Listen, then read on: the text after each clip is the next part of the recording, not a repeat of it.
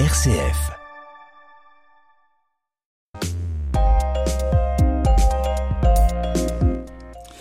Le récent échec de la sonde russe Luna 25 qui s'est écrasée sur la Lune, alors même que la sonde indienne Chandrayaan 3 et son petit rover se posaient avec succès dans la région polaire sud de notre satellite, a relancé les polémiques sur la complosphère, Joël. Alors, c'est-à-dire? Voyez cet échec, c'est bien la preuve qu'on n'a jamais été sur la Ah, Lune. bah Les engins soviétiques comme le Lunarod, ou le retour sur Terre d'échantillons lunaires par la sonde Luna 16 en 1970, tout ça c'était du vent, ça n'a jamais existé. Eh, en, en même temps, c'est vrai que cet échec est plutôt surprenant. Comment peut-on l'expliquer? Alors à cet échec, plusieurs explications, Joël. La première est que les moyens techniques, les budgets affectés à ces opérations ont diminué de façon drastique. En Russie comme ailleurs, il faut faire mieux, plus vite et pour beaucoup moins cher. Ainsi, la sonde Luna 25 a été envoyée vers la Lune avec une fusée Semyorka, semblable à celle qui expédie les Soyouz à destination de l'ISS. Ce type de lanceur place au mieux 7 tonnes en orbite basse, ce qui permet d'envoyer environ 2 tonnes vers la Lune. Si l'on tient compte du carburant nécessaire pour se poser, ce sont seulement quelques centaines de kilos que l'on dépose sur la Lune. Jadis, pour la même opération, l'URSS utilisait la fusée Proton, trois fois plus puissante. Alors, économie d'accord, mais ça explique pas tout. Ah non, c'est vrai. L'enjeu est aujourd'hui de déposer des véhicules d'exploration dans la région du pôle sud lunaire, la région très accidentée du bassin Etken. Et c'est là où on espère découvrir des poches de glace Exactement, et ça exige de placer l'engin spatial sur une orbite lunaire dont le plan passe par les deux pôles de la Lune, ce qui n'est déjà pas si simple. Ensuite, plutôt que de se poser directement sur la Lune, comme les anciennes sondes américaines euh, Surveyor, les Russes ont choisi de se poser sur la Lune à partir de l'orbite lunaire. Et alors, qu'est-ce que ça change? Eh ben, c'est plus complexe. En orbite à quelques 100 km du sol lunaire, l'engin gravite à 1 km 7 par seconde. Pour se poser, l'engin doit décrire une courbe qui affecte la forme d'un demi-anse de panier, où le moteur fusée neutralise d'abord surtout la vitesse horizontale, puis progressivement la vitesse verticale au prix d'un programme combinant subtilement l'assiette de la sonde et la puissance de ses rétrofusées. Même plusieurs décennies après le premier alunissage en douceur en février 1966, ça reste une manœuvre délicate et compliquée. Enfin, c'est pas tout. bah, Il reste à se poser dans une région inconnue. Oui, une région particulièrement accidentée, où certaines zones ne sont jamais éclairées par le soleil, ce qui exige un recours à l'intelligence artificielle. Les Chinois et les Indiens y sont parvenus. L'échec russe est la, le témoignage de la complexité d'une telle opération. Alors, avec le programme Artemis, les Américains visent eux aussi la même région? Ah oui, oui, oui. C'est un endroit très convoité. Dans cette région, le fond de certains cratères n'est jamais éclairé par le soleil et contiendrait de la glace d'eau qui pourrait être utilisée pour les besoins d'une base lunaire habitée ou bien pour produire de l'hydrogène et de l'oxygène liquide destinés à approvisionner les réservoirs des vaisseaux spatiaux. Et comment la base lunaire habitée serait-elle alimentée en énergie? Eh ben justement, dans la même région du pôle sud lunaire, le sommet et les remparts de certains cratères, à l'inverse, sont parfois éclairés en permanence et ils pourraient ainsi fournir une énergie abondante. Au moyen de panneaux solaires Combinés à des miroirs, ces caractéristiques ont donc conduit les États-Unis et la Chine à concentrer tous leurs efforts sur ces régions sud de la Lune. C'est l'enjeu de la nouvelle course à la Lune? Exactement.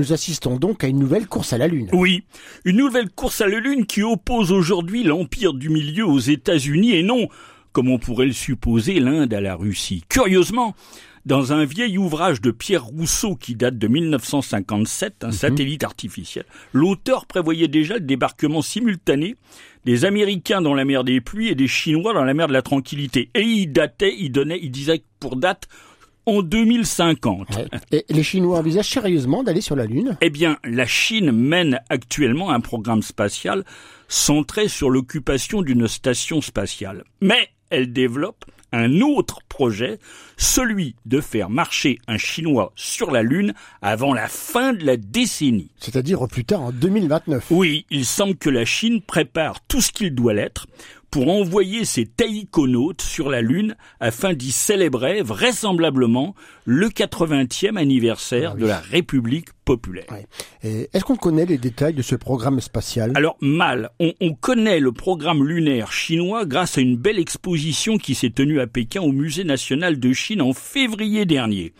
Très probablement, les Chinois utiliseront une version très améliorée de la fusée CZ5. Cette fusée placerait une charge utile de l'ordre de 70 tonnes en orbite basse, ce qui permet d'expédier 25 tonnes vers la Lune.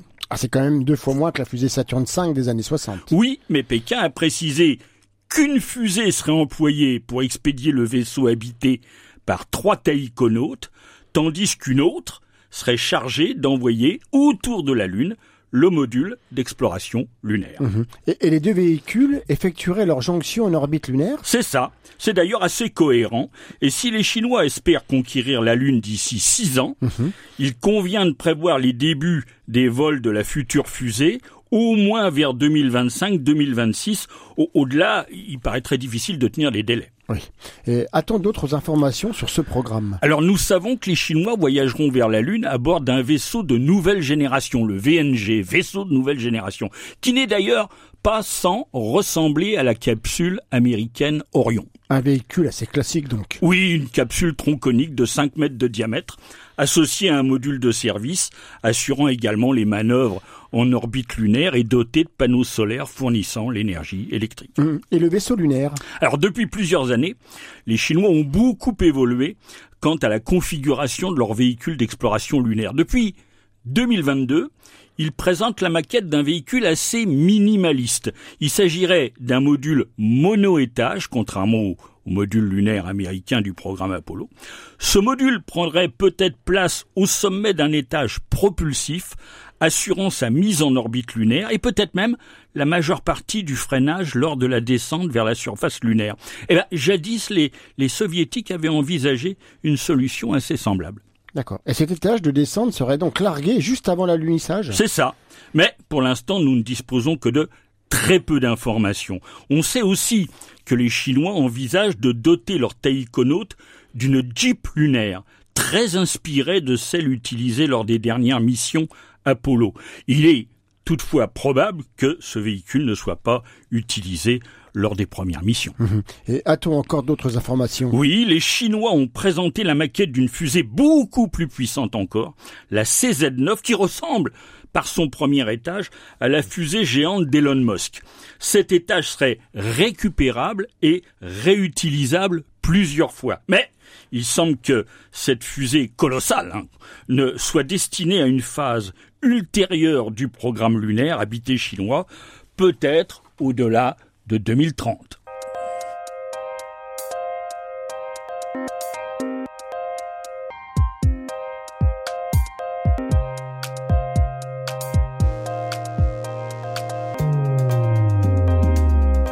Sont-ils en avance ou en retard sur les Chinois? Alors, on, on notera, Joël, que le programme Artemis, à la différence du programme Apollo, n'est pas seulement américain. Les agences spatiales européennes, japonaises et canadiennes participent au programme. C'est une coopération internationale. Contrairement au programme chinois, le programme Artemis s'appuie sur des innovations audacieuses dont la mise au point pourrait encore demander plusieurs années. Et quelles sont ces innovations? Alors l'architecture des futures missions habitées fait appel au lanceur SLS, Space Launch System, qui devra envoyer la capsule spatiale Orion et ses quatre membres d'équipage vers la station spatiale Gateway, préalablement placée en orbite polaire autour de la Lune. Mhm. Et le module lunaire Où, en est-il? Alors le, le, le module lunaire que la NASA appelle HLS pour Human Landing System, dans le programme, il devrait déjà être amarré à la station spatiale Gateway. Il y arriverait automatiquement par ses propres moyens. L'équipage, soit en partie, soit en totalité, passe alors dans le module lunaire, qui assure ensuite la descente vers une zone assez proche du pôle sud de la Lune. D'ailleurs, 13 sites potentiels ont d'ailleurs déjà été euh, identifiés. Et une fois sur la Lune, on resterait combien de temps? Alors selon la NASA, une quinzaine de jours et sans doute ultérieurement un mois, c'est-à-dire une lunaison complète. Et ensuite? Ensuite, le même véhicule revient vers la station Gateway et le retour vers la Terre des astronautes se fera grâce à la capsule Orion d'une façon finalement euh, assez semblable à celle des missions Apollo euh, de- de- du passé. Quant au HLS, là, le module lunaire, une fois réapprovisionné en combustible par un cargo spécifique, il pourra théoriquement resservir à de prochains alunissages. La réutilisation du module lunaire est une exigence de l'agence américaine destinée à réduire les sûr. coûts exorbitants des missions lunaires habitées. Et à ce jour, où en est-on du programme Artemis? Alors, certains composants du programme comme le lanceur SLS et la cabine, la capsule Orion, paraissent très avancés. On prévoit d'ailleurs d'envoyer quatre astronautes survoler la Lune dès la prochaine mission. L'inquiétude concerne et la station Gateway et surtout le module lunaire HLS. Et pourquoi? Dans un premier temps, l'agence américaine avait choisi une version lunaire du monstrueux Starship de la société SpaceX d'Elon Musk, hein. un vaisseau titanesque utilisant comme ergol le méthane et l'oxygène liquide. Mais le 19 mai dernier, la NASA a annoncé choisir un deuxième atterrisseur lunaire, conçu celui-ci par la société concurrente, hein, la société rivale de SpaceX, hein, la, la société Blue Origin. Dont le patron est Jeff Bezos. C'est ça. Et que propose-t-il? Un module lunaire très très original. Les réservoirs d'ergol occuperaient toute la partie supérieure, tandis que l'habitacle pressurisé des astronautes serait à la base de l'engin, ce qui faciliterait, c'est vrai, beaucoup les opérations d'aller et venue sur la surface lunaire. Une particularité de ce véhicule, c'est qu'il utilise l'hydrogène et l'oxygène liquide pour sa propulsion, ce qui pose de redoutables défis techniques. Eh bien, lesquels? Eh ben, il faut pouvoir assurer la conservation de l'hydrogène liquide sur de très longues durées. Or, sa température de stockage est de moins 253 degrés centigrades. Mais Ah. la société Blue Origin assure être en capacité de résoudre ce problème. Alors pourquoi un tel choix plutôt que des combustibles stockables? Eh bien, si la glace d'eau de la Lune peut être extraite et exploitée, on en tirera peut-être à terme de l'hydrogène et de l'oxygène nécessaires au module lunaire, qui serait alors ravitaillé non pas depuis la Terre, mais depuis une station de production in situ, directement sur la Lune. Mais le chemin est encore long, très long, et il est hautement probable que d'ici là, le prochain explorateur à marcher sur la Lune ait les yeux bridés. Eh ben, nous verrons bien. Au revoir à toutes et à tous.